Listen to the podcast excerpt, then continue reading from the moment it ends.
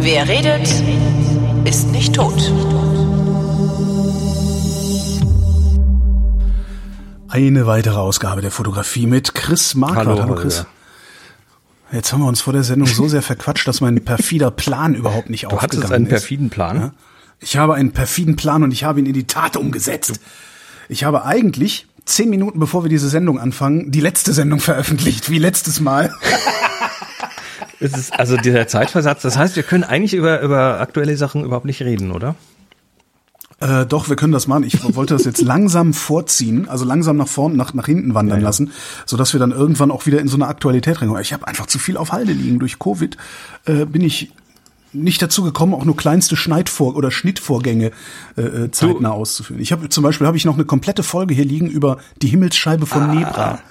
Komm, anderthalb Stunden Referat über die Himmelsscheibe von Nebra. Ich komme nicht dazu. Du, aber ist nicht schlimm, weil ich habe eh nichts Aktuelles. Wegen Covid.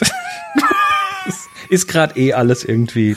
Ähm, Tja, ich habe auch nicht. Was habe ich? Hab ich was? Nee, eigentlich habe ich auch nee, nichts wirklich, wirklich nicht. Also ich, ich komme ganz wenig zum Fotografieren. Ich mache ich mach so Mhm. diverse Dinge hier, unter anderem Fotografieren für die äh, Marquardt International Pinhole, die ich hoffentlich bald jetzt endlich mal in den Verkauf geben kann. Ich habe diese, diese Lochkamera doch mal gemacht. Habe ich das schon Ja, erzählt? ja. Und da sind jetzt, äh, Ich es gibt jetzt neue davon. Hast du die mal? Hast du das mal erzählt? Oder ich, Ich war mal Kameraproduzent. Das eine war ja so eine. Gemeinsam mit das einem Schreiner. Habe ich nicht erzählt. Okay, dann erzähle ich das jetzt. Dann ist das, jetzt der Werbeblock. Wobei, Oder? Kann auch sein, dass du das schon erzählt hast und ich habe es vergessen, aber erzähl es ruhig nochmal. ja, internationalpinhole.com ähm, ist eine Lochkamera für Großformat. Für 4x5 Zoll Großformat. Die ist so konzipiert, dass hinten dran äh, Großformat-Rückteile passen. Das ist, wer sich damit auskennt, das sind quasi standardisierte Rückteile für Film, Filmkassetten, für Mittelformat. Es gibt sogar irgendwo ein digitales Rückteil dafür. Das sind ähm, ja entsprechend äh, Hast du das schon mal Möglicherweise. Das ist auch schon, das ist doch schon her. Egal. 2014 habe ich davon zehn Stück Ja, ja. verkauft. Die habe ich gemeinsam mit einem Schreiner gemacht, ähm, der ähm, da ganz tolle Hölzer verbaut hat und äh, gemeinsam mit einem äh, unglaublich guten Feinmechaniker, der hat die Metallteile dafür gedreht und eloxiert und so weiter, Laser beschriftet, mit einer Sattlerin, die hat äh, für das Befestigungssystem so, so Gummis mit Lederspitzen gemacht. Äh, auf der Seite sieht man so ein bisschen die Timeline der Entwicklung. Und ähm, was wir damals gemacht haben, da, damit sich überhaupt irgendwie lohnt, ist, wir haben von diesen Metallteilen, was das ab, mit Abstand teuerste an der Kamera ist, ähm, Moment, was sind denn die Metallteile Der über? Ah, die, die Linsen. Pinhole-Halter vorne, Die äh, dann an der Seite ja. so also Halteknöpfe, das siehst du dann zwischendurch auf den Bildern irgendwo. Diese mattierten Genau. Knöpfe sind das da unten. Und ja, okay. äh, hm, unten ja. auf der Unterseite ist noch ein Stativgewinde, was auch custom ist. Okay. Und das ist einfach, das war so schweineteuer, dann da, da war es quasi egal, ob man noch mal irgendwie mehr macht oder nicht. Aber er sagt, okay, dann investiere ich noch mal irgendwie ein bisschen extra. Ach so, das Material war so billig, aber die Arbeit. Ja, so, nee, so Metallteile war- nee. anfertigen lassen in so kleinen Serien ist einfach unerschwinglich. Und dann äh, habe ich gesagt, okay, dann mach jetzt noch mal ein paar mehr, weil wenn du eh dran bist, dann ist das ist das nicht mehr so viel teurer. Und äh, ja. ja, und daraus sind jetzt mit Hilfe meines Freundes, des Schreiners Jürgen, ähm, sind jetzt so quasi während Covid, ähm, weil, weil er noch diese Teile rumliegen hatte, hat der dann gemeint, ja, ich habe jetzt gerade eh ein bisschen Zeit, weil gerade irgendwie alles nicht so läuft wegen Covid und dann äh, hat er jetzt mal noch äh, 50 Kameras fertig gemacht. 50. Mit unterschiedlichen Hölzern, nicht alle 50 unterschiedlich, aber das sind natürlich alle Einzelstücke handgemacht. Äh, Und ich bin jetzt gerade dabei, das so vorzubereiten, dass die dann äh, auf den Markt können. Was werden die kosten? Ja, Verrätst kann ich schon? sagen. Ähm, so eine Kamera, also die, die Originalserie, die zehn Stück, die waren erstmal so Heidi. Also ich musste die Kohle wieder reinkriegen für die für die Anschaffung. da so ein Stück hat 1000 Euro gekostet. Ja, Autsch! da okay. reden wir tatsächlich von äh, ja. Uh, also ich, also nichts, wo ich jetzt sagen könnte, oh, da komm ich noch nee, ich weiß nicht. Obwohl ich sie nicht brauche und damit wenig Aber, anzufangen weiß. aber am Ende, am Aber Ende nach den zehn Stück war quasi ungefähr so die Investition wieder drin, also bei null. Ähm, so Ja. teuer war das. Und jetzt, ja, mach, machen wir es günstiger. Also die kommen jetzt für 600 Euro das Stück plus Okay. noch äh, ein bisschen, äh, ja, also Kamera inklusive Pinhole, inklusive der Verpackung. Und dann kann man sich noch extra so, so Filmhalter und so Sachen dazu kaufen. So ein, so ein, so Hm. ein Halteriemen ist damit auch noch dabei. Ja. Das ist Sehr gerade cool. so eines, eines meiner Fotoprojekte und da mache ich jetzt Produktfotografie dafür. Das heißt, Mhm. äh, 50 Kameras, das sind glaube ich sogar drei mehr oder so, ähm, alle identisch fotografieren mit identischem Licht, identischem Weißabgleich von mehreren Positionen, das hinterher zusammen zu sortieren, dann nochmal rausfinden, wie die, wie die Hölzer denn heißen. Weil das ist auf Englisch das Ganze und äh, die Hölzer Ja. habe ich aber nur auf, auf Deutsch. Geflemmte so und so Ahorn und so. Das sind halt Namen, da bin ich jetzt gerade dabei, die Community anzuzapfen, die englischsprachige, damit die mir, damit die Holzwissenden ähm, Wissenden mir so ein bisschen äh, helfen, die auch ordentlich zu benamsen. Tja. Das ist mein Ja, Fotoprojekt. immerhin, siehst du. Immerhin, ich mache gar nichts. Also ich, ich, ich mache halt Podcasts weiter und äh, irgendwie, ja, ich mache halt einfach weiter, was ich schön. mache und versuche aber trotzdem trotzdem ein bisschen kürzer zu treten. Mein, mein, mein Feed sieht gerade nicht so aus, weil ich irgendwie gerade jeden Tag eine Sendung rausgekloppt habe. Aber das ist halt echt, äh, dass ich zwischendurch es war dann immer so, dass ich eine Sendung aufnehmen konnte, eine Stunde, anderthalb oder so. Dann hat mein Gehirn auch super funktioniert. Und danach war ich aber so platt, dass ich überhaupt nichts anderes mehr machen konnte. und dann stapelten sich hier so die einzelnen Sendungen, so Fotografie, Vrindheit und was weiß ich. Naja, wie es halt Also so ma mangels, mangels der Nee. Themen, äh, der eigenen Fotothemen, habe ich jetzt einfach mal Ja. Fremde mitgebracht. Ja. Ich möchte heute wieder Ja, eine cool. kleine Sendung machen über das, ähm, über die computational Sachen in der Fotografie. Also die, die, die, wo mehr Rechnen, Rechnerei mit drin ist. Und da habe ich Ja. dir mal Mehr Rechnerei Mehr Rechnereifotografie, das ist ein super Titel. Ich werfe dir gerade mal drei YouTube-Links in die Show Notes. Ähm, und zwar sind die alle drei zu Videos von Two-Minute Papers. Das ist ein äh, Wissenschaftler, der so im visuellen Bereich, äh, Bilderkennung und so weiter unterwegs ist. Und der hat immer sehr spannende Themen darüber, was so im, im Fotobereich, eben in diesem Computational-Bereich abgeht und äh, stellt da immer so aktuelle wissenschaftliche Papers vor und was da gerade in der Forschung abgeht im Prinzip. Und äh, eines der Dinge, die er kürzlich vorgestellt hat, waren, okay, ich muss mal gucken, wie die heißen, äh, Neu Neural Radiance Fields. Das sagt jetzt erstmal gar nichts. Nervis. Genau. ähm, äh, Nervig. du, hast du schon mal von Fotogrammetrie gehört? Also, Nee. da machst du, ähm, da machst du Fotos von einer Sache aus mehreren Winkeln und dann gibt Mhm. es Software, die quasi ausrechnet über die verschiedenen Fotos, wie das Ding dreidimensional aussehen muss. Das Ja. kann man heute machen. Ja, das ist aber sehr, Sinn, sehr ja. aufwendig und äh, braucht, da muss man wirklich gut sein. Und dieses äh, Neural Radiance Fields ist, sind irgendwelche Algorithmen dahinter, die das jetzt besser machen. In diesem Fall werden hier sogenannte Nerfies vorgeschlagen. Wenn du mal so ein bisschen vorspulst in dem Video, so auf 1,44 ungefähr, da sieht man da so einen Typen, der einfach mal so ein, so ein Smartphone vor sich bewegt mit Blick auf sein Gesicht. Und äh, hinterher hat er dann ein dreidimensionales Bild von sich selber mit kompletter tiefen Information in einer sagenhaft guten Qualität. 44, ja.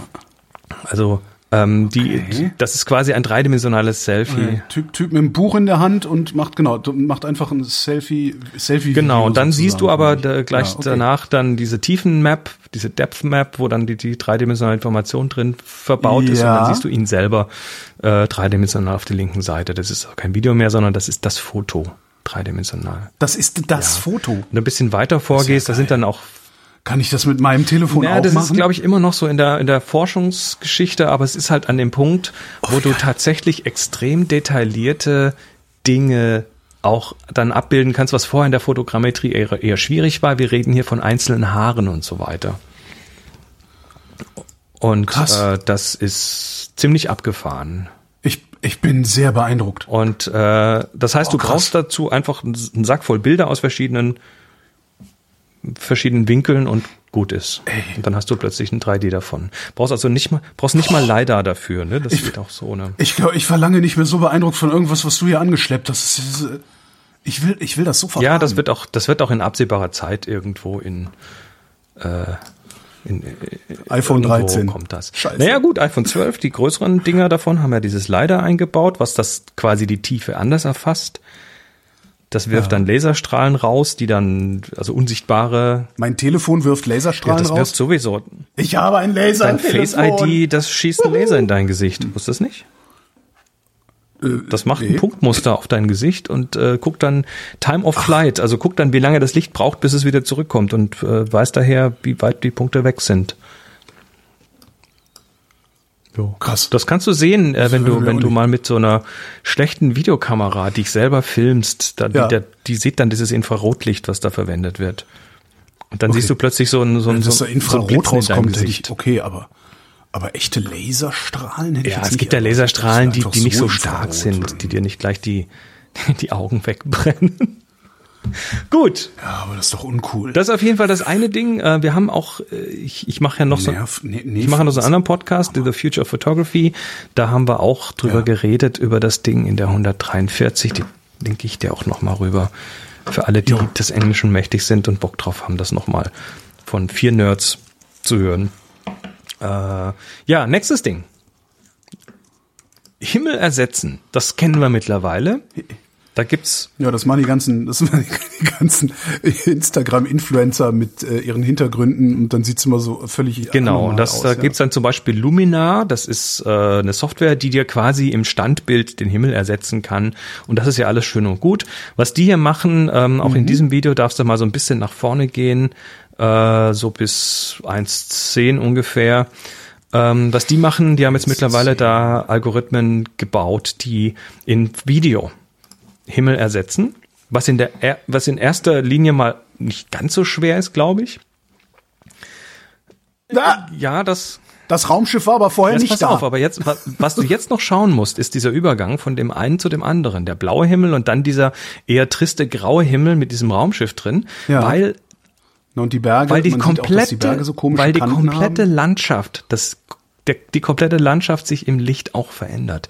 Das heißt, das, was da jetzt der neue Himmel macht, ähm, spiegelt sich jetzt im gesamten Bild wieder. Und das ist Weil das Raumschiff vor der Sonne liegt. ja, weil weil es halt ein oder? anderer Himmel ist, weil der Himmel halt überdeckt ist und grau ist. Ach so, jetzt kapier ich's. Jetzt, ka- okay, jetzt Also, kapier ich's. Grauer Himmel macht natürlich auch das Gras Zum weniger Beispiel. Ähm, Und Ja, das geht ja, so ja. weit, und dann bin ich wirklich vom Stuhl gefallen.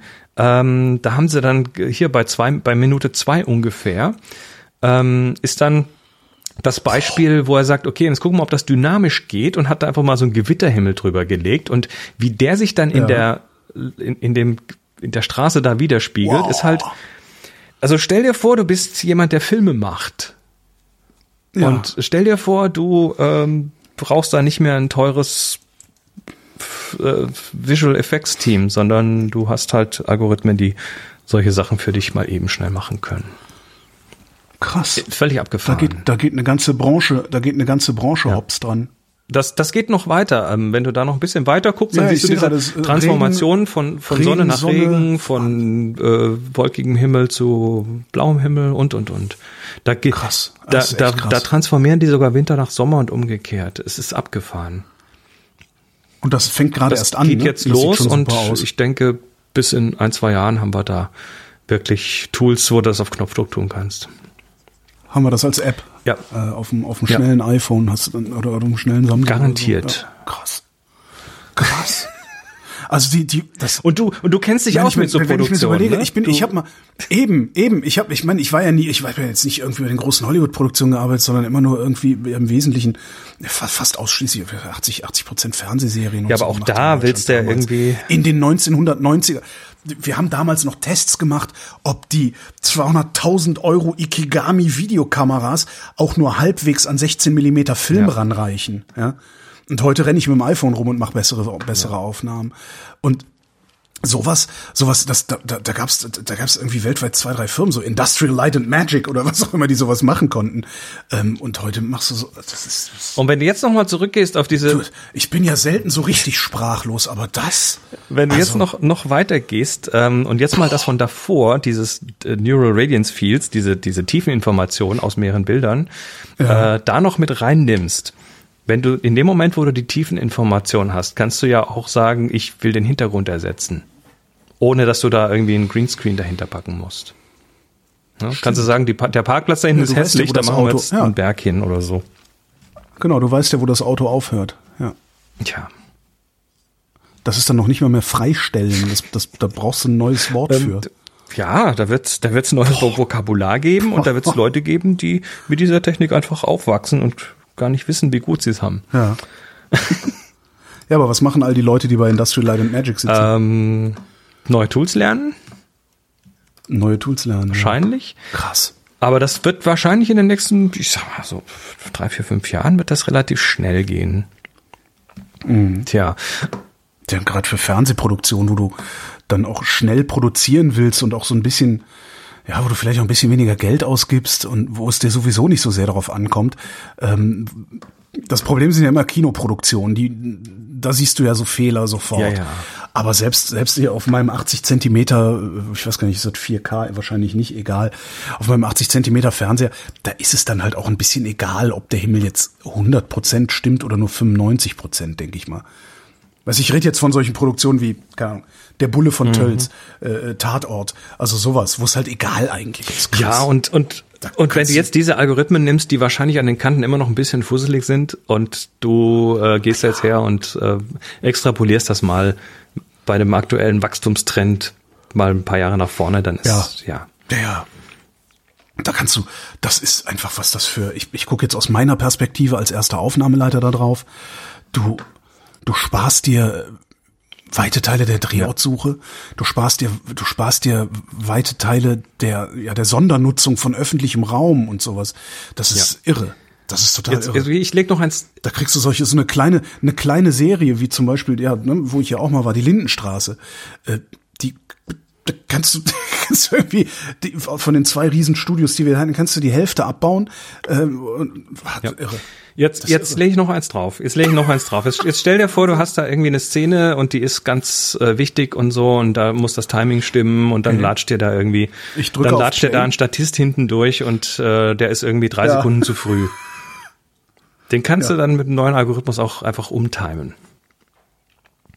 In einer bestehenden Szene. Wie, Moment, der, Also was, was der, der Typ läuft dann ja, später genau. dadurch. Was die hier machen, äh, ist, äh, du siehst in dem Video drei Kids, die ins Wasser springen und die springen alle nicht zur gleichen Ja. Zeit ins Wasser. Und dann siehst Ja. du ein bisschen später, äh, gehst du mal nach vorne zu 35 Sekunden und dann äh, siehst du das gleiche Video nochmal und alle springen gleichzeitig ins Wasser. Okay. Jetzt bin ich gespannt. Es läuft gerade, läuft gerade? Ja, es läuft gerade. So. Da, äh,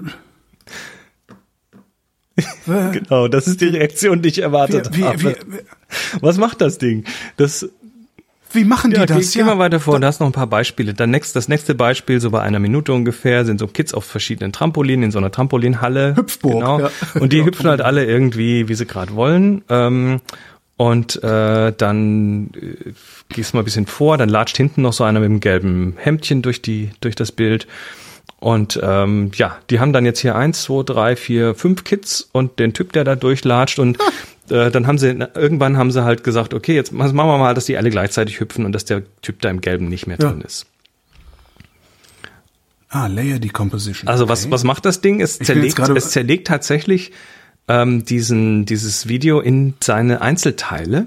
Also äh, sprich Ja. Hintergrund und Personen, die sich bewegen.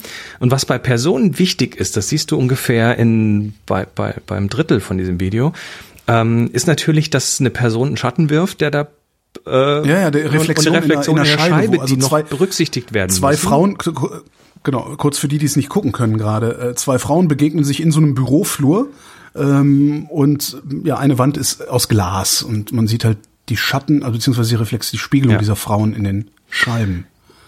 Sag nicht, der nimmt das mit. Und das System ist dann in der Lage, das siehst du dann so ab zwei Minuten 30 ungefähr, äh, ist dann in der Lage, das äh, so zu zerlegen, dass dann nur noch eine Person durchgeht und die andere weg ist. Wahlweise. Und, und ja, da siehst du noch so das ein oder andere kleine Artefakt, aber Wahnsinn. das ist ja nur eine Frage der Zeit. ja, mein Gott, eben. Das heißt, dass das, das komplette Bild wird quasi zerlegt und dann können einzelne Teile dieses Bildes wieder mit neuem Timing versehen werden oder entfernt werden. Was auch das für, für, für Ja, absoluter. Wahnsinn. Du kannst Humphrey Bogart auf der Suche nach dem Heiligen Gral. Ja, natürlich. Weißt du? So, das ist irre. Ja. Wo kommt das plötzlich? Ich Ja, hab- das also kommt alles aus dieser, das, das sind schon Entwicklungen, die seit, ich sag mal so, mir sichtbar sind seit mindestens fünf Jahren. So, so Ja. immer bisschen besser werdend hier und da. Und in den letzten fünf Jahren sind da einfach drastische Fortschritte gemacht worden. Und gerade in den letzten ein, zwei Jahren äh, nimmt das an gefühlt an Geschwindigkeit zu, was da immer mehr geht. Das ist Machine Learning. Das ist Ja. Machine Learning. Wahnsinn. Das ist, ich, ich, ich, verliere mich, ja, ich verliere mich auch gerade so vor allen Dingen in, in, in, so, in so Gedanken an die Frage und ich finde keine Antwort auf die Schnelle. Was denn noch alles? Weißt du? Ja, Vermutlich hat mein Vater das in meinem Alter auch gedacht. Ja, ich meine, ich meine, das kannst mein du, Vater war vor 30 Jahren in meinem Alter. Was war vor 30 Jahren? Na gut, da kam so das Internet und so, aber Ja, Internet und Digitalisierung kam da. Ja, aber das, das Und die hat halt viel geändert. nicht so frappant, also also oder nicht so frappierend wie Ja, wobei, Videos wobei ich, ich, ich sehe das, ich, ich verfolge diese Entwicklung ja schon äh, ständig und es ist schon ein bisschen ein Kontinuum. Du bist halt jetzt mehr geplättet, weil du halt da keinen Blick drauf hattest jetzt die letzten Jahre. ja, okay. Ähm, ja, und das kannst du natürlich weiter extrapolieren. Jetzt stell dir halt mal vor, als Produktionswerkzeuge hast du plötzlich nicht mehr, ähm, nicht mehr, also bleib, bleiben wir mal bei, bei Produktion von Serien. Ähm, da hast du dann so, so neue Tools, wo du dann quasi sogenannte virtuelle Produktion machen kannst. Auch das kommt jetzt langsam, dass Environments, Umgebungen äh, nachgebaut werden in, in so Gaming Engines, so Unreal Engine zum Beispiel. Und äh, die sind ja mittlerweile fotorealistisch und gut. Und ähm, dann wird so Mandalorian zum Beispiel, wird, äh, wird viel davon wird in einer, auf einer virtuellen Bühne gedreht. Das heißt, äh, du hast äh, hin, hinten dran einen riesen Bildschirm. Also wirklich ein riesen Bildschirm, auf dem dann äh, perspektivisch exakt zur Kamera passend der Hintergrund einfach aus der Unreal Engine draufgeklatscht wird. Und dann. Das kannst so du innerhalb von weil das- Minuten das, das- Set wechseln und äh, das Set ist dann auch gleichzeitig Licht, weil das scheint ja Licht auf die Leute. Natürlich, das Dann- ist ja Das halt- heißt, du das- brauchst ne, gar nicht mehr so viel Licht. Du kannst die Leute mal eben schnell in eine andere Umgebung packen und es sieht auf der Kamera einfach aus, wie es aussehen soll. Also wer, wer Mandalorian gesehen hat, Ja, in- einfach mal googeln Mandalorian und Produktion und äh, dann sieht man diese diese Bühnen, die da mittlerweile verwendet werden. Es ist völlig äh, Wahnsinn. Du sparst dir halt, du sparst dir so unglaublich viel Aufwand, das gibt's gar nicht. Also ich gucke nur aus produktionsorganisatorischer Sicht drauf gerade. Alleine Außen-Nacht, dass, dass, ein, ein, dass irgendjemand ein Drehbuch schreibt, in dem Szenen Außen-Nacht spielen, das ist richtig hässlich aufwendig. Weil, ne, du, du musst, da hängt, da hängt, da hängt ein Rattenschwanz dran. Du kannst natürlich, kannst hingehen und kannst sagen, ja, wieso, dann drehen wir halt alles nachts und machen wir Ja. Drehbeginn um 22 Uhr und äh, Drehschluss ist morgens um 5. Nee, nee. zwischen Drehschluss, äh, zwischen Drehschluss und nächstem Drehbeginn, beziehungsweise zwischen äh, Beleuchter hat den LKW fertig eingepackt und Beleuchter muss wieder zur Arbeit, müssen mindestens elf Stunden klar. liegen. Das heißt, du kannst das nicht einfach, du machst, darum machst du deine Außennacht, die planst du, wenn du so einen Drehplan entwirfst. Ähm, also entweder du arbeitest bei der Lindenstraße, da hat der Chef gesagt, nö, wir machen Außennacht am Wochenanfang, die Leute sollen ein vernünftiges Wochenende haben. Und ja, aber äh, Du planst, du machst so ein, wenn du, du, du planst deine, deine Produktion, also du machst einen Drehplan, du guckst erstmal alle Außennacht. Wo sind die ganzen Außennacht? Die legst du erstmal alle an Freitag. So. Und hoffst, und hoffst als erstes, dass du in deinen vier, sechs, acht Wochen, die du zur Produktion zur Verfügung hast, dass du damit jeweils nur einem Freitag zurechtkommst. Weil Freitag, ne, dann hören die Samstag früh irgendwann schlimm auf zu arbeiten. Es liegen dann aber mehr als elf Stunden zwischen Montag, Arbeitsbeginn um acht. So. Ähm, wenn du Pech hast, musst du dann auch schon auf den Donnerstag. Und das, das ist alles ganz, ganz grauenhaft. Äh, Und alleine, dass das wegfällt, dass du sagst, nee, Außennacht, ja, kein Problem. Mach einfach mal Jetzt, dunkel. jetzt, jetzt kannst du natürlich nur Schnei Schneiderei, machen Jetzt kannst mal du natürlich nur hoffen, dass das, was da quasi dadurch eingespart wird, weil da werden ja auch finanziell, äh, also erstmal muss investieren, klar, aber wenn das mal normal ist, dann äh, wird das Kosten reduzieren. Und jetzt kannst du nur hoffen, dass das Geld nicht einfach eingespart wird, sondern dass äh, das vielleicht dann in bessere Skripte irgendwie. Nein. nicht? Nein, nein, das wird Das wird einfach aber eingespart. Das wird einfach eingespart. Das wird nicht in, also es wird nicht, wir werden nicht dahin kommen, dass, äh, also wenn du, sagen wir so, ich, ich weiß nicht, was mittlerweile, was, was heutzutage so eine Fernsehminute kostet, also so eine Minute Tatort, keine Ahnung, vielleicht 5.000, 6.000 Euro oder sowas. Äh, wenn sowas möglich wäre zu produzieren, ohne dass du raus musst mit dem Team, sondern im Grunde immer in so einer Studio- oder quasi Studioumgebung bleiben kannst und die Produktionskosten sich auf 3.000 Euro senken, dann wird die Ko Produktion auch nur noch 3.000 kosten. Also da wird nicht, da wird nicht das frei gewordene Geld genommen für bessere Schauspieler, für ein besseres Coaching, für Aber du brauchst ja keine Drehbücher, besseren Schauspieler. Guck dir doch mal an, wo wir so. Catering. Du ist doch wurscht, völlig wurscht, wann die Ja, durch die stimmt. Szene laufen. Der macht so ein Retiming und dann sind die wieder, Ja. das sind dann eh bald nur noch drei. Na drei gut, ist noch, ist, weißt du. muss man, muss man dann noch gucken, wie, wie ist es mit, mit äh, echter Interaktion, wenn die miteinander Ja, reden klar. und so, ne? Da könnte, Ja, könnte natürlich, noch was klar. passieren. Aber die Filme werden nicht besser, weil, weil es billiger wird, die Filme zu produzieren. Das ist so ein bisschen das Problem. Also das kannst du auch jetzt schon sehen. Ich meine, als, als ich beim Film war, hat ein Tatort 31 Drehtage gehabt. Heute hat er, glaube ich, noch 24. Das wird noch weniger. Ja, und das ist, ja, ja, klar, das, ja. Und du musst auch gar nicht so viel investieren. Das ist halt eine große Investition, die dann, äh, weiß ich nicht, Bavaria oder so macht und an ihren Standorten dann einfach irgendwie dicke Datenleitungen Ja. hinsetzt. Eine Großrechenanlage nach München oder nach, nach Köln oder sonst wohin, wo sie sitzen. Und dann kannst du, im Grunde kannst du dir ja 24 Stunden Rechenzeit vermieten. Zum Beispiel. Ist ja, ist ja letztlich ist es ja dann egal, wann der Cutter äh, kommt und sagt. Cutter, das wird doch alles nur noch vollautomatisch per AI und so. Ja, nee, aber es, jemand muss ja sagen, was passieren soll. Also das macht ja in der Regel macht das ja der Schnittmeister. Tja, das, das waren meine Themen Krass. zum Thema Foto und Computation und so weiter. Ja, ich habe überhaupt keine Themen, außer dass ich äh, im Grunde außer Agentum mittlerweile überhaupt nichts mehr zum Fotografieren benutze. Ist doch schön. Und du hast Spaß ja, ist damit. super, ist total super. Ja, und jedes Foto wird geil. das ist echt- Das ist so, das ist so wie, wie, wie damals, als, als Hipster-Matic rauskam. Und jeder so, Ja. boah, Filter, draufwerfen, super, das sieht hübsch aus.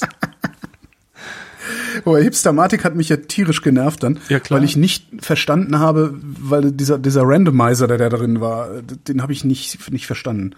Ich habe, das hat immer genau den Filter gemacht, den ich nicht wollte. das war etwas schwierig. Ja. Ja, das war, das war wirklich faszinierend. Gut, so viel, so viel dazu. Ähm, Da kommen wir zu den Fragen. genau, lass oder? uns mal zu den Fragen weitergehen. Genau. Sind, Bringen wir's schön hinter gekommen. uns. Die erste Frage, ähm, Holger, mach mal deine Links Was? gescheit. Ja, der Link ist jetzt repariert aus der letzten, vorletzten Sendung. Der Link, der kaputte Link ist repariert. Der. Erleuchtungslink. Ja, Entschuldigung, ich habe, ich hatte, ich hatte den Kommentar gesehen und habe den dann aber auch ignoriert, wie so also Das ist übrigens was, was immer noch Post-Covid ist. Ich bin vergesslicher. Das ist, kann natürlich auch sein, dass ich einfach alt Ich wollte gerade sagen, du bist jetzt ja Ja, ist auch nicht eben. mehr jüngst. Auch nicht mehr nicht jünger, Freundchen. Markus schreibt, hallo ihr zwei, Thema Bildschirmkalibrierung. Ich habe noch einen alten Color Vision Spider 2 Pro. Reicht das noch aus oder altern diese Geräte irgendwie? Die altern. Ja. Die altern. Ähm, ich kann allerdings überhaupt nicht quantifizieren, wie viel die altern. Ähm, das liegt daran, dass diese Geräte, das sind keine echten Kolorimeter, die messen aber über irgendwelche Farbfilter im Prinzip, wie viel Energie da noch ankommt, wenn da der Bildschirm irgendwie was, was losschickt. Und äh, diese Farbfilter verändern sich mit der Zeit. Das ist einfach so. Farben tun das, Filter tun das. Aber wie schlimm das ist und wie krass das ist, kann ich leider nicht sagen. Also ich weiß, dass der ähm, Color Checker Pro, das ist dieses Farbtäfelchen, was man sich kaufen kann, was so 24 Felder drauf hat, was man dann quasi ins Bild mit reintut und daraufhin dann so ein, so ein Profil ähm, generieren kann, dass die empfehlen, das Ding einmal im Jahr zu, zu wechseln. Was ich für übertrieben halte, aber wenn so Farben dem, den, den Elementen ausgesetzt werden und das sind ähm, Licht und das ist äh, Ozon. Das sind so die zwei Dinge, die, die so Filtern äh, im Haupt, in der Hauptsache altern lassen. Ähm, Ozon, Ja. Ozon ist der, ist der Farbkiller. Die, die Hersteller von Drucker, Drucker und Druckertinten, die haben äh, Ozonkammern, in denen sie die, die Dauerhaftigkeit und auch UV-Kammern, in denen sie die Dauerhaftigkeit ihrer Druckergebnisse ähm, testen. Über Tage, Wochen und so weiter. Ja, also altert, aber frag mich nicht, wie viel. Kann ich nichts so sagen. Ich bin auch, äh, ehrlich gesagt, seit, seit ich ähm, nicht mehr mit PCs arbeite, bin ich echt verwöhnt. Du bist mit Apple echt verwöhnt, was die, was die Farbqualität der Panels angeht. Die kommen im Prinzip gut kalibriert, gut profiliert aus dem Werk und Ähm, hm. Ich sehe da auch quasi keine Veränderung. Die sind sehr stabil. Oh. Ja, äh, ich weiß nicht mal, worum es geht. Roger fragt, iPhone-Fotografie. Was ist besser, digital zoomen oder im Nachhinein zuschneiden? Macht das iPhone beim digitalen Zoom noch irgendwelchen Hokuspokus oder hat man am Ende dasselbe Resultat? Super Frage. Was so viel heißt wie ich weiß es ich nicht. Hätte immer, also, ach so. Ich, ich habe immer gedacht, ist das, ich, also ich bilde mir immer ein, das ist dasselbe und äh, ich zoome praktisch nie. Ich, ich kann es ich kann's nicht sagen. Also ich glaube schon, dass da Hokuspokus stattfindet, aber was das genau für ein Hokuspokus ist, auch heutzutage in, in Zeiten der Computational Photography, ähm, weiß ich nicht, weil es gibt mittlerweile tatsächlich so Vergrößerungsalgorithmen, die sich dann aus irgendwelchen bei anderen Bildern bedienen, um dann das Fehlende wieder nachzu die fehlende Auflösung wieder nachzubasteln. Ähm, ich weiß nicht, ob iPhones sowas machen, okay. glaube ich nicht. Ähm, aber Roger, Roger, du kannst das einfach testen. Also mach doch einfach mal. Ich, ich, te ich teste Mach doch mal ein, ein von Hand reingezoomtes Bild und dann mach mal ein normales und zoom das mal groß äh, und dann guck einfach mal, ob die irgendwie oder welches davon besser ist und dann würde ich das einfach als als meine Wahrheit ansehen sozusagen. Hm. Ich, ich gucke gerade, also ich bin noch nicht sicher, ob das Ich habe es noch nicht getestet.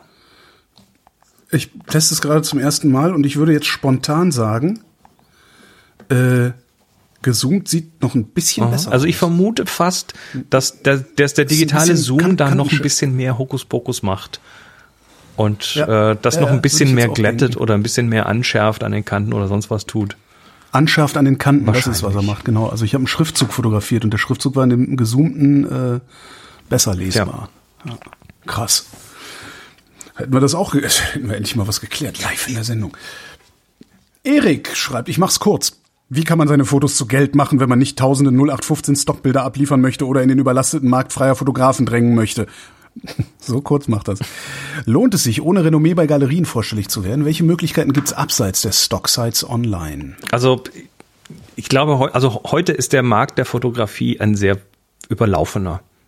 Und das liegt ganz einfach daran, dass jeder äh, und jede Zugriff zu wahnsinnig geilen Kameras hat für wenig Geld.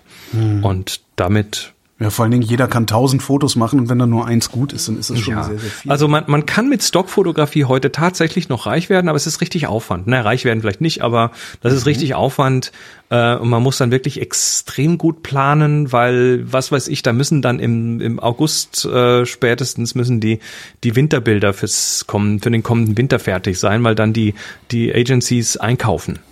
Ne, da brauchst du dann hier mhm. Nikolaus im Schnee, also musst du auch irgendwo äh, im Sommer hinreisen können, wo du Schneebilder machst und so weiter. Das ist ja. Moment.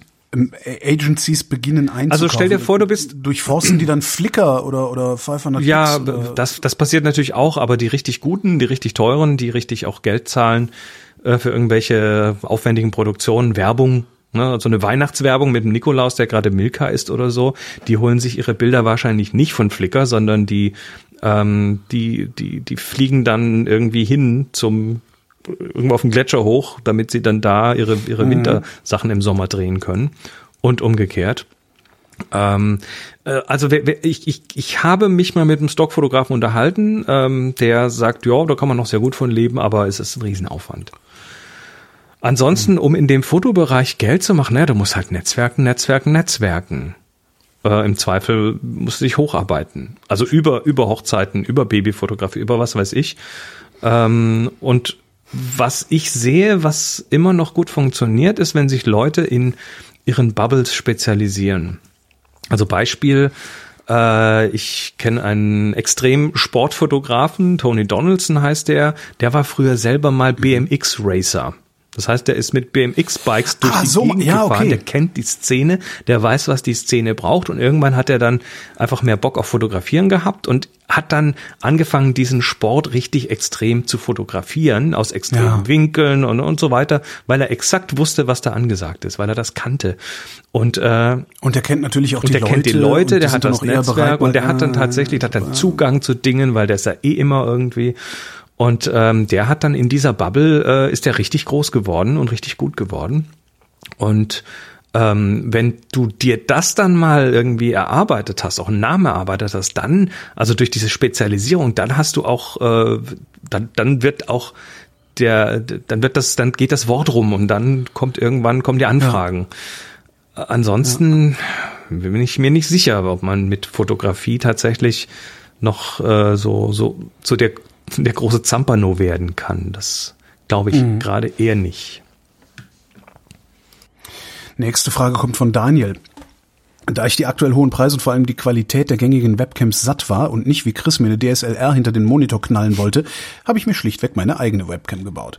Die besteht aus einem Raspberry Pi und der Raspberry HQ Cam, was ein Sony 13 Megapixel Sensor ist, mit C-Mount sowie einem Open Source Image, das man sich hier runterladen kann. Alles in allem circa 70 Euro. Nur meine Fragen.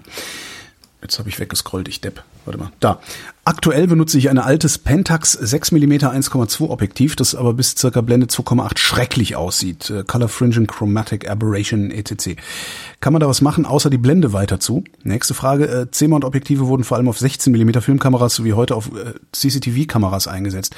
Da gibt's jede Menge Plastik aus China sowie viel altes Metall und Glas auf Ebay. Leider gibt's kaum Infos zu den Objektiven. Habt ihr irgendwelche Tipps beim Blindkauf alter C-Mounts? Ähm ich bin ja, raus. ich eigentlich auch. Also die Antwort ist, ich kann dir zu C-Mount-Objektiven ganz wenig sagen, außer dass ich hier zwei rumliegen habe, aber das war eher so aus Novelty Value. Ähm, nur vielleicht mal generell für alle, die jetzt zuhören und, und großes Fragezeichen haben. Der C-Mount ist, ähm, sagt Wikipedia, ein genormter Gewindeanschluss für Bewegtbild-Kameraobjektive im professionellen Bereich. Mhm. Da geht's also tatsächlich um ähm, um genau das, was er sagt, äh, auf 16 Millimeter Filmkameras oder auf diesen Überwachungskameras, die da heute eingesetzt werden. Mhm. Äh, da sind oft diese C-Mounts drauf. Oder eben auf dem Raspberry Pi mit der HQ Cam. Das ist also ein neues Kameramodul. Das ist, glaube ich, schon wieder über ein Jahr alt, aber das ist ein, ein, ein, ein ordentliches Kameramodul. Wer die Raspberry Pis kennt und die Kameramodule, bisher waren die naja, winzige Sensoren und Linsen, die so Stecknadelköpfe waren und jetzt kannst du da tatsächlich mhm. besseres Zeug rausholen. Aber was jetzt da an Glas verfügbar ist und wie gut das ist und so weiter, da bin ich der Falsche. Ähm, aber vielleicht weiß es ja jemand aus der Zuhörerschaft. Vielleicht kann da ja mal jemand was in die Kommentare werfen. Der Manuel schreibt, ihr habt doch auch alte Kameras. Was macht ihr denn, um die fit zu halten? Gibt es Tipps für Pflege und regelmäßige Wartung? Und falls doch mal ein altes Schätzchen einen Fehler hat, habt ihr eine Werkstatt eures Vertrauens, an die ihr euch wendet? Ha, da kann ich endlich wieder was Dann sag doch du mal was dazu. So eine Werkstatt, so eine Werkstatt gibt's tatsächlich.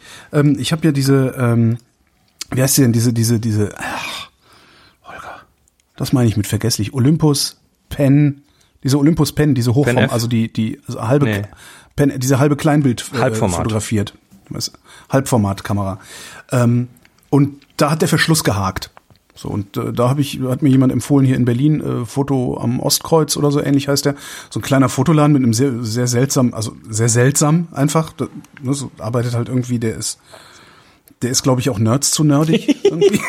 so ein ganz komische Kommunikationsverhalten und so. Aber der repariert alte Kameras. Ich habe dazu noch was, und zwar, äh, ganz zufälligerweise gibt es ja dieses Buch über die analoge Fotografie.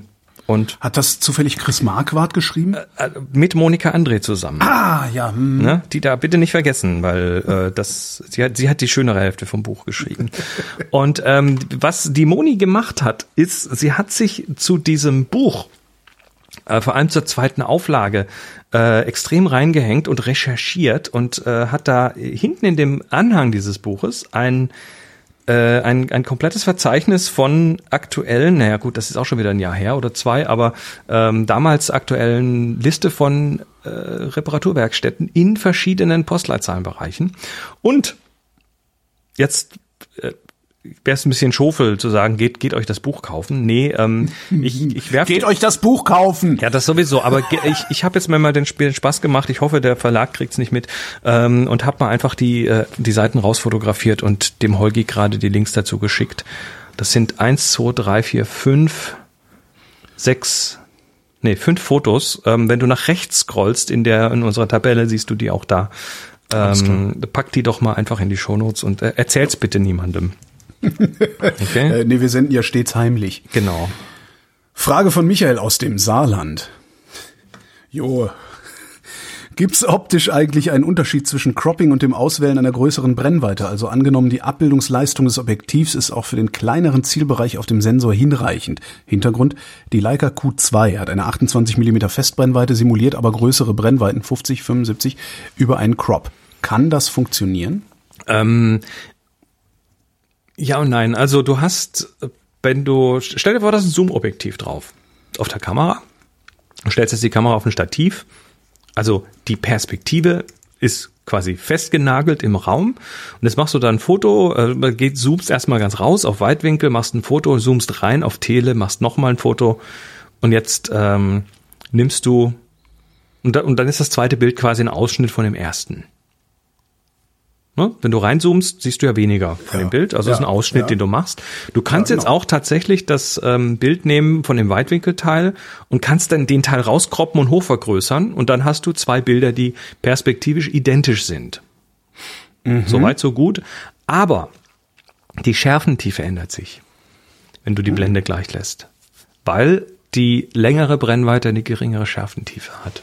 Das heißt, die Wurst ist flacher. Ja. Es ist ein bisschen äh, beim Weitwinkel ist die Wurst einfach flacher und auch auch im Kopf wirst du das noch bisschen sehen und äh, kannst es eigentlich dann nur über eine Anpassung der der Blende wieder äh, ähnlich machen. Aber es ist tatsächlich ein Unterschied. So. Victor hat eine alte Analogkamera auf dem Speicher gefunden, eine Zeiss Icon Prontora SVS und ich habe angefangen, mich in die analoge Fotowelt einzuarbeiten. Als nächsten Schritt will ich meine Fotos selbst entwickeln. Meine Frage, wie bekomme ich sie auf Papier? Muss ich eine Vergrößerungsanlage, Dunkelkammer etc. einrichten oder gibt es auch andere Wege? Also, du kannst äh, ausdrucken, ne? Also ja gut, aber du musst erstmal das das das, das Bild musst du erstmal irgendwie äh, naja, aber du vom Film ja, musst du es erstmal irgendwo hinbekommen. Ja gut, du hast ja das Negativ. Dann machst du dir so eine Tüte vorne auf deine Digitalkamera, knippst das Negativ ab, äh, dann hast du es als äh, Dingsy, äh, als äh, Dingsy halt. Also du, du, du digitalisierst, okay. D dieser genau, Schritt ist ja. einer der einer der Möglichkeiten. Digital, also so würde ich es machen, digitalisieren und dann einfach über hier meinen kleinen Canon Selfie ausdrucken. Genau, also das das wäre natürlich eine Möglichkeit, ähm, dass du es dass du quasi, was man dann so den hybriden Ansatz nennt, ne? du, mhm. du schießt analog, du entwickelst analog, das kannst du, Film entwickeln kannst du am Küchentisch machen. Und äh, wenn du jetzt den komplett analogen Weg weitergehen wolltest, könntest du natürlich hier eine Dunkelkammer bauen mit einem Vergrößerer genau. und so weiter.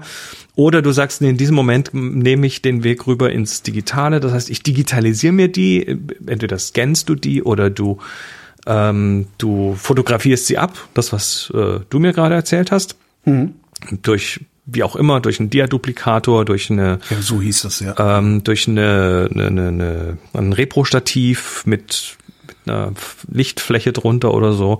Da gibt's dann viele Möglichkeiten mit einem Makroobjektiv zum Beispiel. Und dann kannst du es ausdrucken, ja, Selfie-Drucker oder du hast was ich sag mal, du, oder du, du willst was äh, noch ein bisschen anständigeres, dann kaufst du dir halt noch einen größeren Tintenstrahler und so weiter. Die sind ähm, besser? Oh, das Selfie, das ist halt Thermotransferdruck mit, mhm. Oh, ist, ist, ist halt so, so, so Postkartenartig. Aber ja, stell dir vor, du ja. willst einen schönen A4-Druck haben. Ja, okay, nein, oder einen ja, größeren, klar, okay, oder du willst einen Druck haben auf, ähm, auf ein Mattpapier oder sowas. Das geht am Selfie alles nicht. Das stimmt. Ähm, oder du mh, mm, gehst her und sagst, ich will mir, ich will jetzt noch ein bisschen was ein bisschen Hand anlegen, dann könntest du zum Beispiel das Ganze als negativ auf eine Folie drucken und dann einen Kontaktabzug machen über eine Cyanotypie oder sowas. Mhm. Da gibt's ja andere Möglichkeiten, das dann noch abzubilden. Aber da kann man beliebig kreativ werden. Generell ähm, digitalisieren und ausdrucken ist auf jeden Fall mal kein schlechter Weg. Oder digitalisieren und ausdrucken lassen. Es gibt auch Dienstleister, die das tun. Mhm. Ja, kommen wir zu Lukas. so geil, so viele Zahlen. Ich habe mir vor kurzem ein Sigma 18, 3, 18 bis 300, 1 zu 3,5 bis 6,3 für Canon geholt. Kurz darauf habe ich ein altes Canon EFS 55 250, 1 zu 55 bis 200, was? Nee, da hat er sich aber jetzt ver Da ist eine Doppelung drin. Doppelung drin bekommen und weiß jetzt nicht, welche sich wieder loswerden soll. Jetzt kommt die eigentliche Frage. Wie könnte man objektiv testen, welches Objektiv qualitativ das bessere ist? Subjektiv traue ich mir das noch nicht zu. Das Einzige, was mir objektiv einfällt, ist, dass das Sigma einen größeren Bereich abdeckt, also 18 bis 300. Das ist natürlich erstmal praktisch, spricht aber eigentlich dafür, dass es auch mehr Kompromisse eingehen musste. Von mir aus könnt ihr auch gerne mal eine monothematische Folge nur zum Thema Objektive machen. Was gibt's da für Unterschiede? Warum kostet das Objektiv doppelt so viel wie ein anderes und woher weiß ich, dass, dass das den Preis rechtfertigt? Tja. Ja, ob wir das mal monothematisch machen oder nicht, ich glaube eher nicht, weil ich glaube, wir, wir leben hier von der, von der Variety. Mhm. Ich, äh, aber trotzdem, ähm, die Frage, ja, wenn man so neu in die Fotografie kommt, dann sind das alles sehr wichtige Fragen. Und ja. jetzt sind das zwei Objektive. Die wichtigen Eckparameter sind, das eine ist geht von 18 bis 300 und das andere geht von 55 bis 250. Das heißt, das eine deckt einen größeren Zoom-Bereich ab als das andere. Und ähm, ich, ich, kann, ich kenne die Objektive beide nicht. Das mhm. eine ist von Sigma, das eine ist von Canon, das andere ist von Canon. Ähm, ich habe aber so generell, sage ich mal, Objektive, die einen größeren Bereich haben und das hast du, Lukas, ganz gut gesehen. Da, dafür muss, müssen tatsächlich mehr Kompromisse eingegangen werden. Mhm. In der Regel, wenn die Objektive, ich sag mal, preislich im ähnlichen Segment liegen. Ähm, dann ist halt ein größerer Bereich einfach, kann nicht überall gleich gut sein. Das Problem auch bei diesen langen Zoom-Objektiven ist, dass die, dass die oft an dem an den Extrempunkten verwendet werden. Das heißt, du ja, hast ganz oft äh, bei, bei einem 18 bis 300 hast du das ganz oft entweder auf 18 oder auf 300, aber wenig Willkommen in der Mitte. In meiner Welt, ja, genau. Das Problem ist aber, dass die genau in dem Bereich in zwischendrin Mitte, ja. besser sind und an den Rändern nicht so gut sind in der Regel. Das heißt, ja. ich würde einfach einfach am Bauchgefühl sagen, dass das andere, das kleinere mit dem kleineren Bereich mit 55 bis 55 bis 250 ist wahrscheinlich vermutlich äh, optisch das bessere, aber aber Du bist du jetzt halt kein 18 Millimeter mehr. Ne? Ja, aber nicht trotz, trotzdem ein Aber. An dem Punkt, du bist, du bist an dem Punkt. Äh, die Fragen suggerieren mir, dass du an dem Punkt bist, dass dir das eh, dass du das eh nicht siehst, dass das eh wahrscheinlich keine große Rolle spielt im Moment. Mhm. Und deshalb würde ich jetzt einfach mal sagen, es, es spielt, glaube ich, keine Rolle. Wenn du nämlich jetzt anfängst zu suchen nach minimalen Unterschieden in der Qualität, vielleicht ist das eine bei 70 Millimeter ein bisschen besser als das andere, dafür ist das andere wieder bei 300 oder bei 200 Millimeter besser oder, oder, oder, ähm, dann würde ich sagen, spielt keine Rolle, geh lieber fotografieren, lern lieber fotografieren und mhm. Beschäftige dich nicht so intensiv mit, wo, wo finde ich jetzt die größeren Fehler. Das ist ja, das ist eigentlich, ja, willst du lieber ein 18, also reich, willst du lieber ein 18er haben oder reicht dir ein 55er? Das ist ja eigentlich die Frage nach oben. Genau, und das, das ist dann tatsächlich. Und 250 oder 300 Millimeter. Meine Güte, ja. da kann man ja nun. Ansonsten lass doch mal jemanden drauf gucken, der, der fotografiert. Mach doch mal, mach doch mal mit beiden Objektiven, äh, die gleichen Bilder. Mit identischen Einstellungen an der Kamera. Und zeig die dann mal jemandem, der sich damit auskennt. Und dann, ich meine, wonach würde ich gucken? Also ich würde gucken nach Detailschärfe. Ja. Ich würde gucken nach Kontrast. Ich würde gucken danach, ob die, wenn ein helles Licht von vorne reinscheint, ob sie überstrahlen. Ähm, wobei, da, da gibt's Objektive, die überstrahlen und ich finde das total schön, weil es wieder einen visuellen Effekt macht. Also deshalb, das lässt sich nicht wirklich in der Regel lässt sich das nicht so einfach äh, schwarz-weiß festlegen. Leider. Ja. Leider, leider. Ich denke die ganze Zeit nur, ich würde halt nur gucken, wo fällt mehr Licht rein.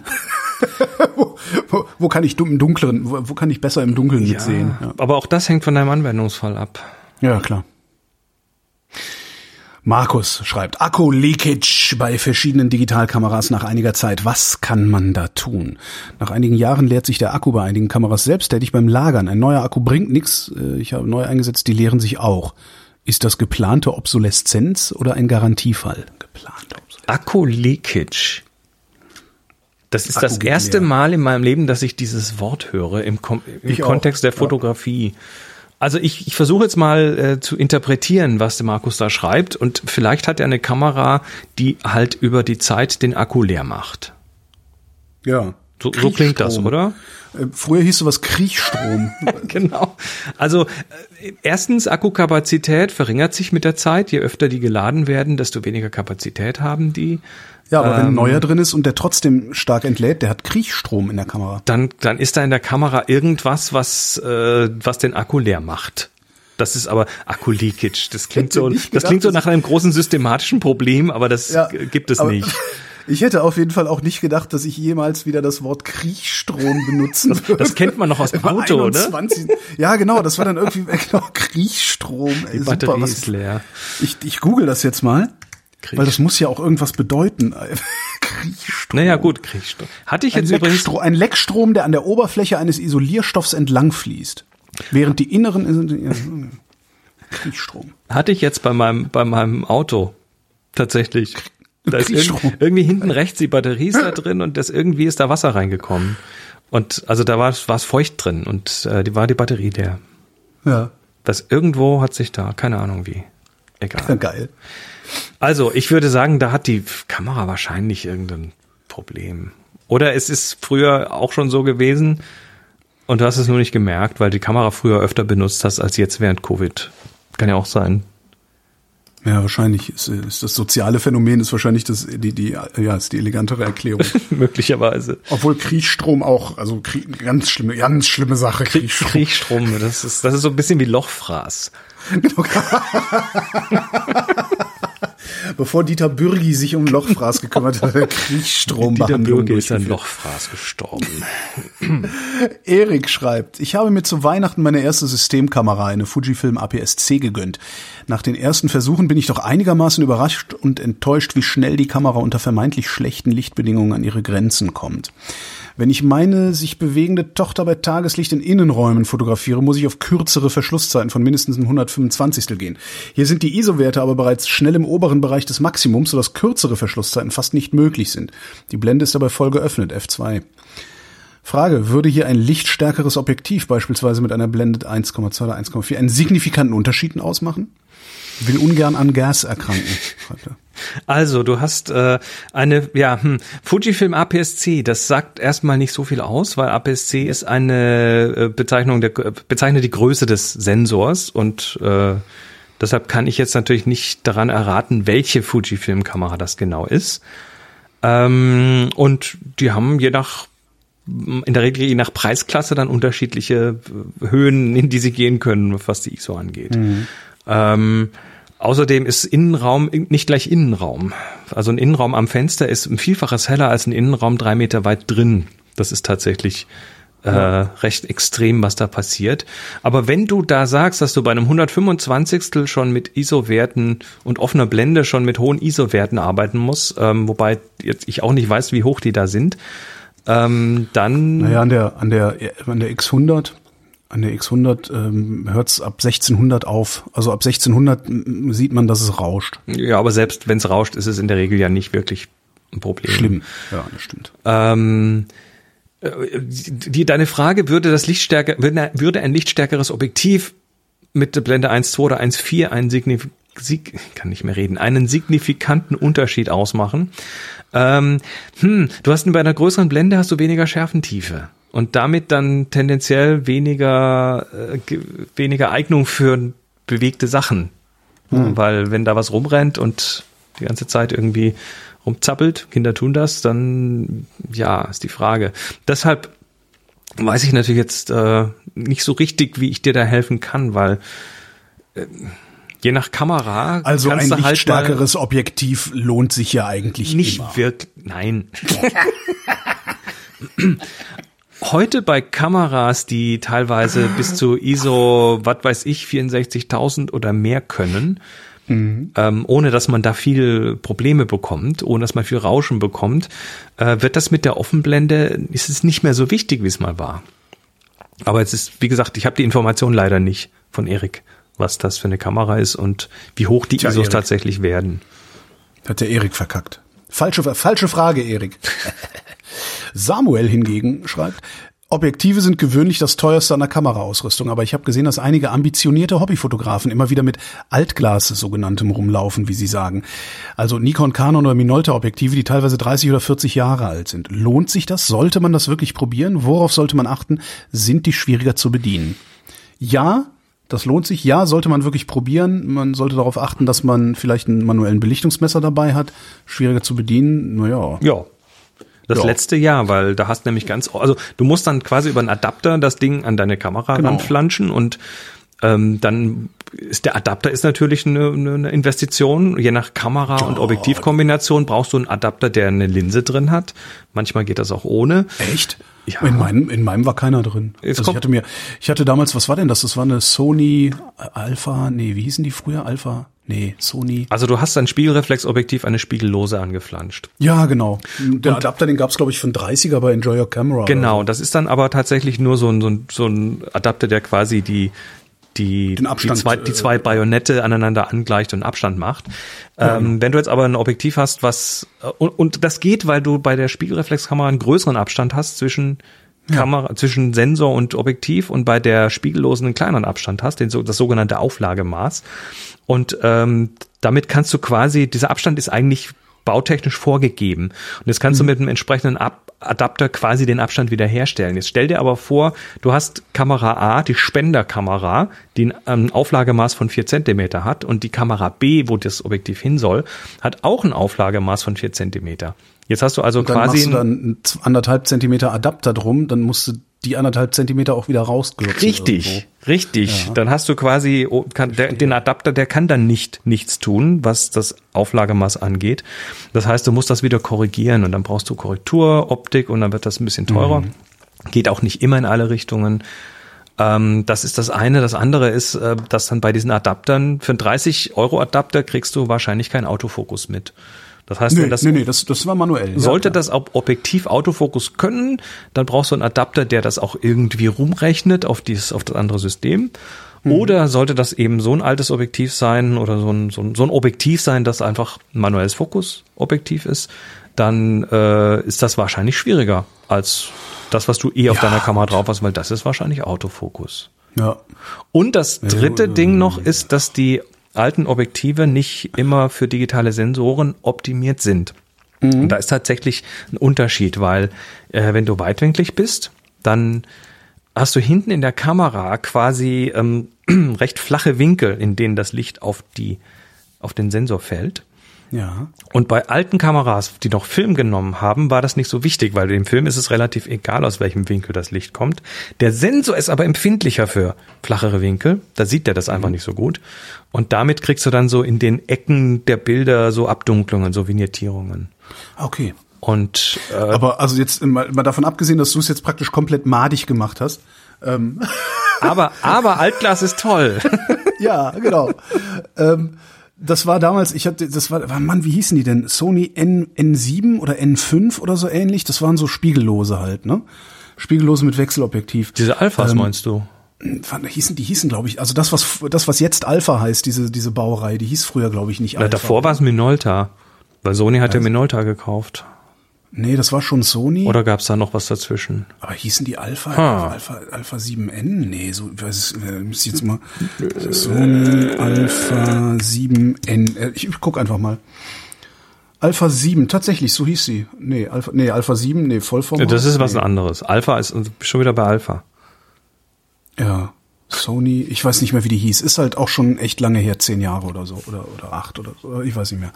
Jedenfalls hatte ich mir die gekauft, das war so eine sehr schöne Kamera, hat halt Wechselobjektive und habe eben auch, ähm, ich habe noch meine alte, ähm, eben meine alte Fuji-Ausrüstung hier mit, dem, mit den Glasobjektiven und hatte mir dann halt einen Adapter geholt, wo ich äh, diese Objektive dann auf die auf die Sony draufkriege.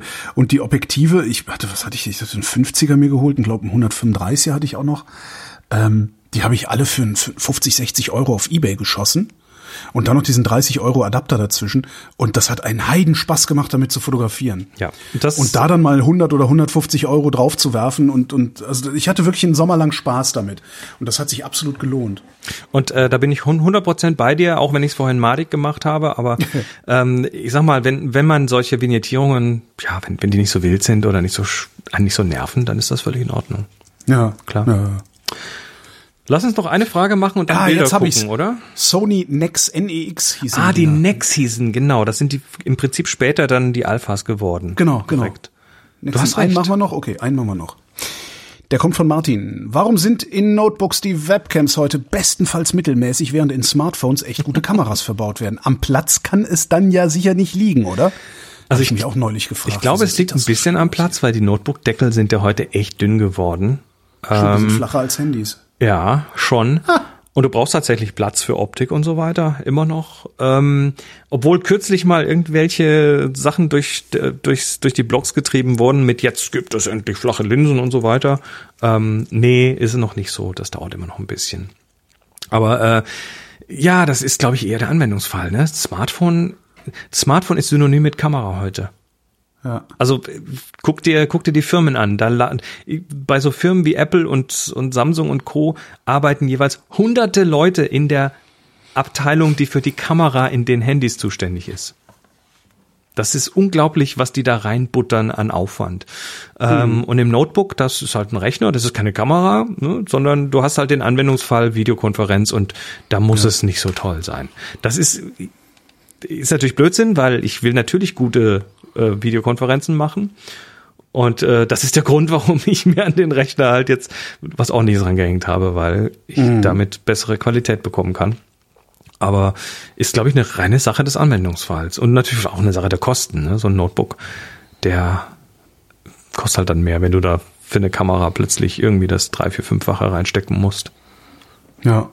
Ja. Tja. Tja. Aber gewundert hat's mich auch, ehrlich gesagt, ja. Naja. Ja, aber es ist tatsächlich Webcams in, in Rechnern sind. Sogar bei Apple oder gerade bei Apple, diese, diese normalen Notebook-Kameras haben immer noch 720p. Also von der Auflösung. Also nicht toll. Also nix.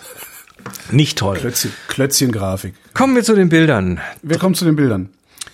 Drei Stück haben wir und äh, ich habe mal wieder richtig in die Trickkiste gegriffen und habe Okay. Bilder gesucht. Aber was haben, was haben alle Bilder gemein, meinst du jetzt? das ist die Frage. Das wird Okay. aber einfach heute. Das wird sehr Okay, einfach. ich guck, ich guck mal drauf. Ah, hm, Ja, doch, nee, krieg, krieg sogar ich hin. Warte. Es hat zu tun mit Nebel. Dunst und Nebel. Dunst und Nebel. Ja, das, äh, die fand, die fand ich schön, die passen gut zusammen. Die haben was gemeinsam. Und äh, das erste ist von Michael und äh, Silent Morning. läuft als Silent Morning. Das hat er dann auf Flickr, hat das als äh, Zufalls. Ah nee, das ist genau, das ist, ist nicht ordentlich benamst, das Bild auf Flickr. Es ist ein abgeerntetes Kohlfeld, würde ich jetzt mal sagen. Sieht so aus, ja.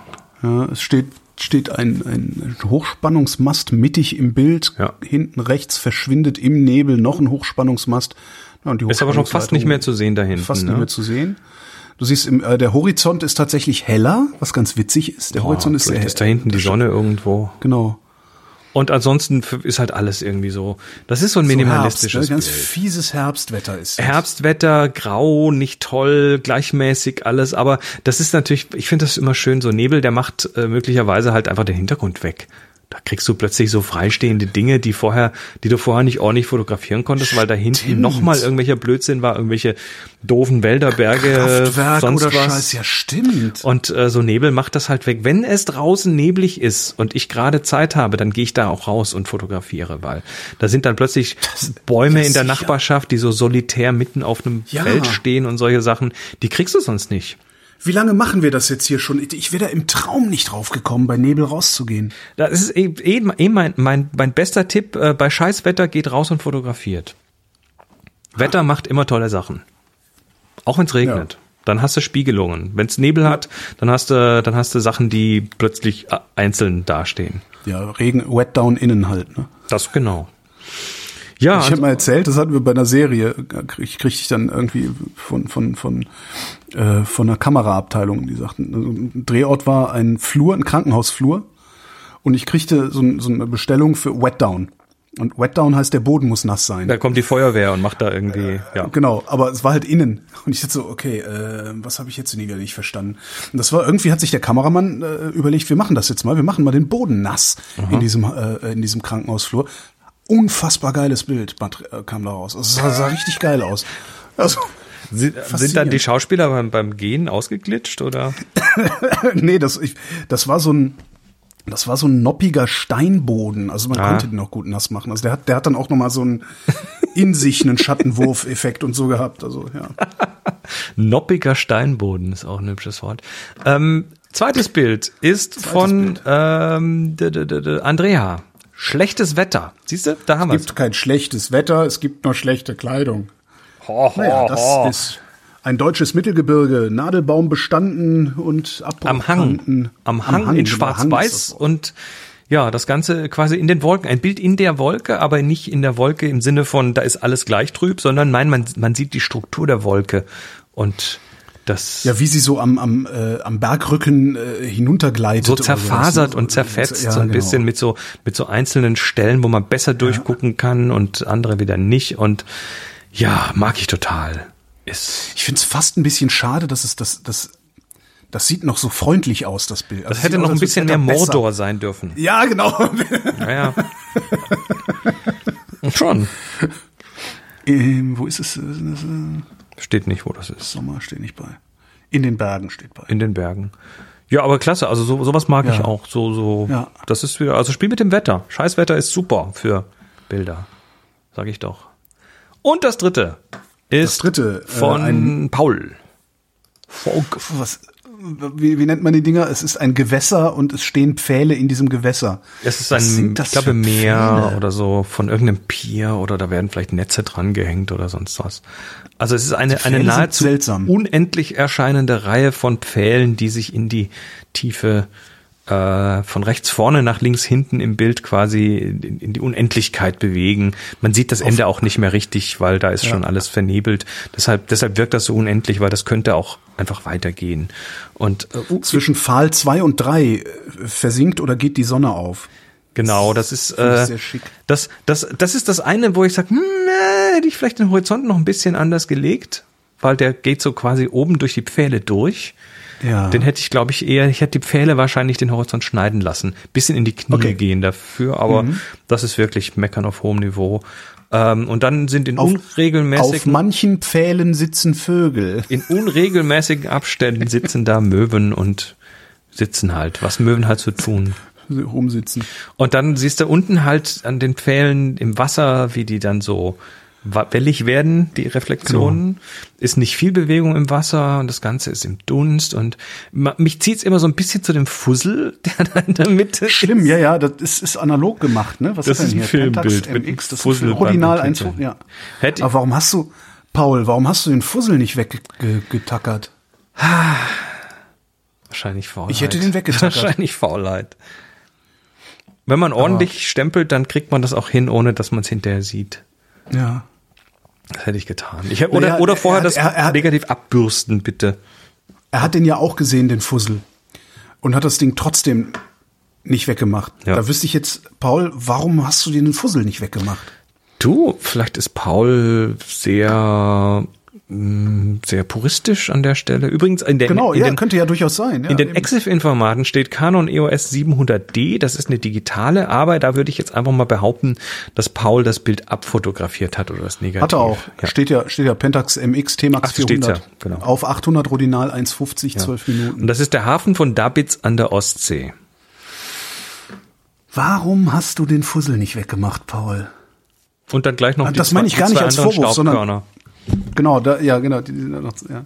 Also bisschen, bisschen, das, sowas würde ich dann gefühlt, oh, unten rechts ist übrigens auch nochmal ein Staubfussel und links unten auch.